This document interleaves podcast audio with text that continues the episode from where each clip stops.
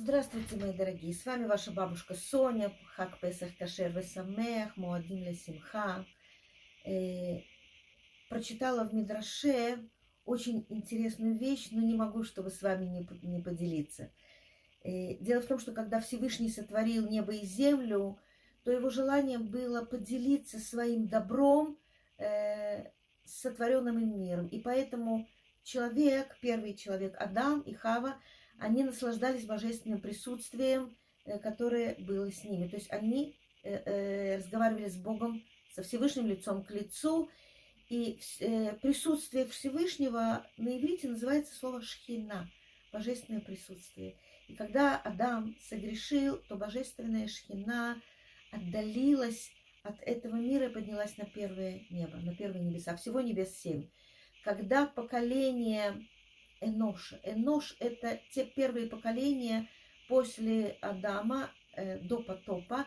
Они впервые пришли э, к умозаключению, что э, есть между Всевышним и человечеством есть посредники, такие как звезды, луна, силы природы, и желая их уважить как божественных э, представителей, они им тоже начали оказывать всякие почести, и, соответственно, а, получилось так, что это тихо-тихо переросло в идолопоклонство. И так вот, это начало идолопоклонства и поклонения э, э, кому-то, а не Всевышнему, прогоняет божественное присутствие, отдаляет его э, на вторые небеса. Допотопное поколение, которое погрязло в разврате, в грабеже, в, в неуважении друг к другу поднимает божественное присутствие на третьи небеса. После этого поколение рассеяния, поколение, которое строит Вавилонскую башню, друг к другу они относились прекрасно, но они бросили вызов Богу, строить Вавилонскую башню для того, чтобы полностью отделиться от его э, влияния, и это, этот грех поколения рассеяния Бог э, ломает, разрушает Вавилонскую башню, Э, рассеивает э, эти, этих людей, они начинают говорить на 70 языках, не понимая друг друга и тем самым образовывают 70 народов. Так вот, поколение рассеяния поднимает божественное присутствие на еще одно небо, на четвертое.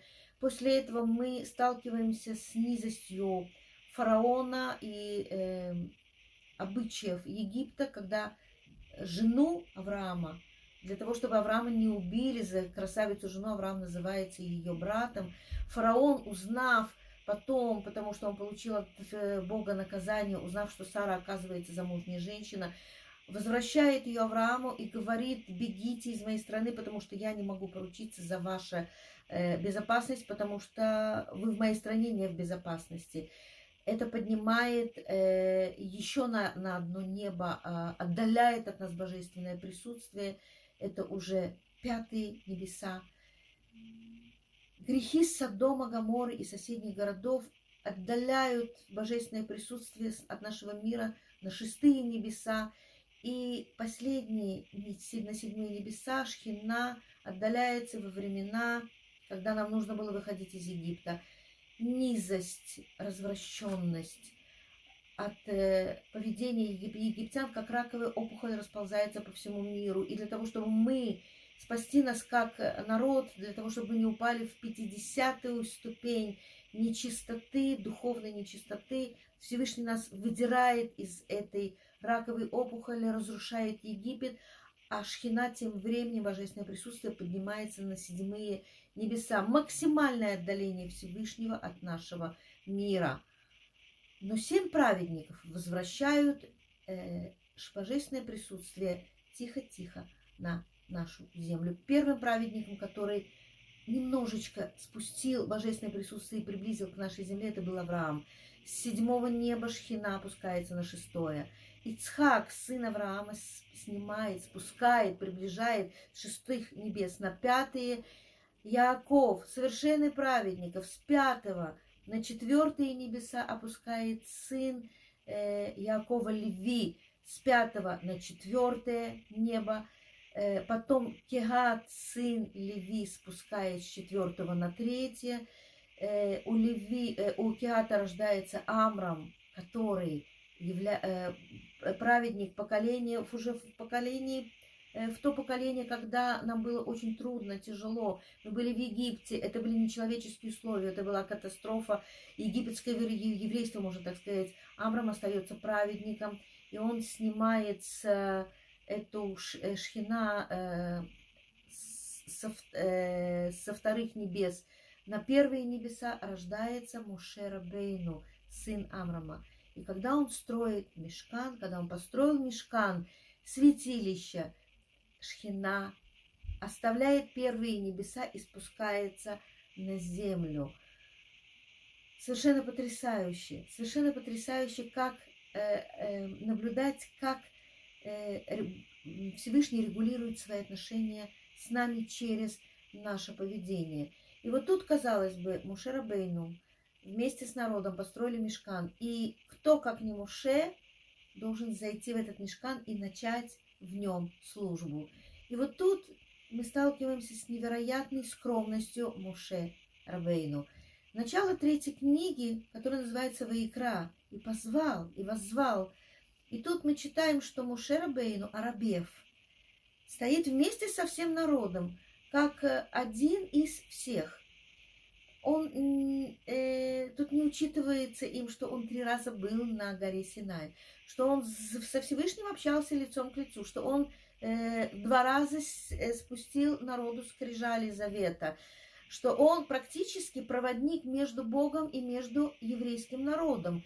Он стоит как один из них в общем ряду и не решается сделать шаг навстречу. И тогда Всевышний позвал Муше и сказал, зайди в мешкан, зайди в святилище и начни там службу.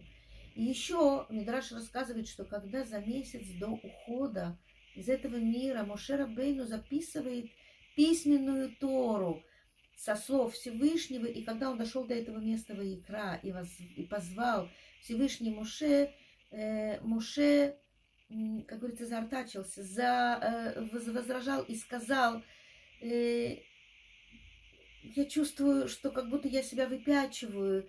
Муше был очень скромным человеком, и тогда Всевышний разрешил ему написать эту маленькую, эту букву Алиф в конце слова Ваикра, маленькую, чтобы показать скромность Муше. Что такое скромность? Скромность – это обратная сторона от, от э, того, чтобы показать, вот он я, какой я, я – вы знаете, мы сейчас живем в такое время, когда скромность считается чуть ли не пороком. Фраер, скромник. Сейчас лайк, за него очень много отдают, рейтинг, э, рекламы. Сейчас мы живем в такое время, которое абсолютная обратная сторона от такого понятия, как скромность. И нам нужно очень хорошо об этом задуматься, ведь э, Всевышний ненавидит гордыню. И когда я впервые услышала, что когда Всевышний творил мир, Всевышний творил мир 22 буквами еврейского алфавита. Но когда, но когда были семь дней творения, были использованы все буквы, кроме одной. Одной буквы не хватает в творении. Это буква Гимель. Гимель – третья буква алфавита, потому что с этой буквы начинается слово Гаава гордыня. И мы с вами сейчас находимся в Песах. Песах – это когда мы гоняем хамец перед Песахом. Его не должно быть в нашем доме, его, э, э, его, не нужно, его нельзя видеть, э, он не должен быть видимым в нашем доме. И хамец, вот это вот раздувание, это обратно, это то, что, к чему приравнивается гордыня.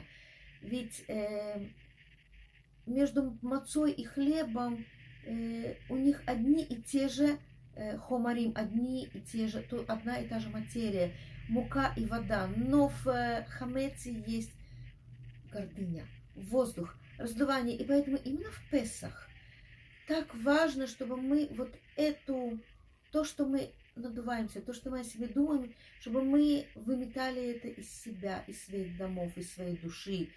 Э, очень понравился рассказ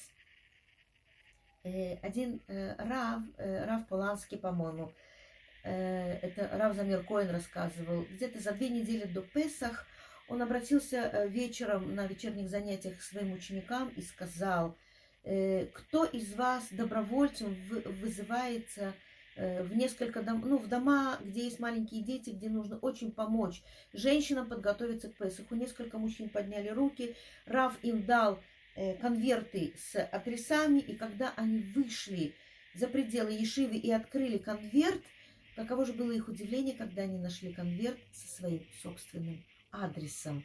Мы готовы помогать другим в такой горячий период. мы забываем, что э, э, когда мы помогаем другим, мы при этом получаем какой-то молодец, э, мы получаем рейтинг, мы получаем э, ту рекламу, мы, получаем подпитку для нашего эго, для нашей гордыни. А оказывается, все то же самое. Сделай в собственном доме. Еще очень понравился рассказ Э, который рассказывал Рав Замир Коэн, э, пришел к одному Раву в Ешиву э, один человек спросить, когда может с ним посоветоваться. Рав спросил, по какому вопросу, и человек сказал, я хочу разводиться со своей женой. Рав говорит, а по какому поводу? И тогда человек говорит, дело в том, что я пришел с очень аккуратного дома. Я человек, который привык, что все лежит на своих местах. И я женился на женщине, она хорошая, она милая, я ее люблю, у нас замечательные дети, но ее э, балаганизм дошел до такой степени, что э, я чувствую, что я больше не могу продолжать с ней жить, поэтому я хотела посоветоваться, стоит ли мне с ней развестись. Раф сказал, вы знаете, это очень серьезный вопрос, у меня еще через 30 минут я приду домой, подождите меня, мы вместе с вами придем домой, и мы с вами обсудим эту проблему. Тем временем он позвал к себе э, молодого ученика, там 16-17 лет, что-то шепнул ему на ухо. Ученик его побежал к нему домой, он бежит к нему домой, подходит к Арбанит и говорит, Рав сказал, э, чтобы вы э, сделали из дома балаган такой, как после погрома.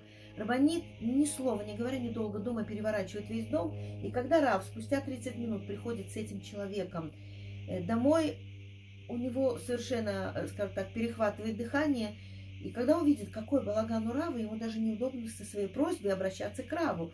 И Рав его усаживает, Рабанит подает ему э, чашку чая, а, а сдвигает э, при этом со стола какие-то книги, какие-то вещи, какие-то тряпки, э, э, стирку. Э, человек, э, оглядываясь, и говорит, вы знаете, я хотел посоветоваться. Опять ему рассказывают, какая у него жена, какой балаган. И тогда Рав говорит, да, действительно, сегодня такое время. Моя жена очень занятая женщина. Раньше у нас были маленькие дети, сейчас внукам она помогает. У нее прием посетительницы. Конечно, э, да, вот сейчас такое время, что женщины, да, и, и, и почитать что-то хочется, и себе время уделить. Да, вот моя жена но если вы считаете, что у вас балаган до такой степени, что вы не можете продолжать жить со своей женой, человек оглядывается вокруг и говорит, да, у меня, конечно, балаган, но, но, но, но не до такой степени. Он говорит, вы знаете, Раф, я, пожалуй, не буду разводиться со своей женой, повернулся, э, покраснев и ушел. Вы знаете, в этой истории поражает не только мудрость Рава, как он решил проблему он поменял мысли этого человека, поменял их полностью на 180 градусов. Тут поражает реакция Рабанит. Что такое для женщины перевернуть свой дом и превратить его, как после погрома? Это сколько скромности должно быть у Рабанит, чтобы она полностью положилась на то, что ей передал мальчик, просьбу Рава. Это как нужно э, полностью доверять своему мужу, как его нужно уважать. А это можно только при наличии скромности. Притом, скромность – это тогда, когда ты даешь место рядом с собой кому-то еще. Когда ты не заходишь в комнату и занимаешь собой все пространство, а тогда, когда ты даешь возможность кому-то еще рядом с собой высказать свое мнение, светить. Э, солнце светит так, что мы наслаждаемся ему светом. Луна светит так, что рядом с Луной есть возможность светить также и звездам. Глава Ваикра. Почитайте ее. Подумайте, какое место мы занимаем в этом мире и даем ли мы рядом с собой место другим. А Муше, величайший человек, был самым скромным человеком в мире. Хак Песах Кашер Весамех. С вами была ваша бабушка Соня. И мне тоже нужно поучиться быть 感觉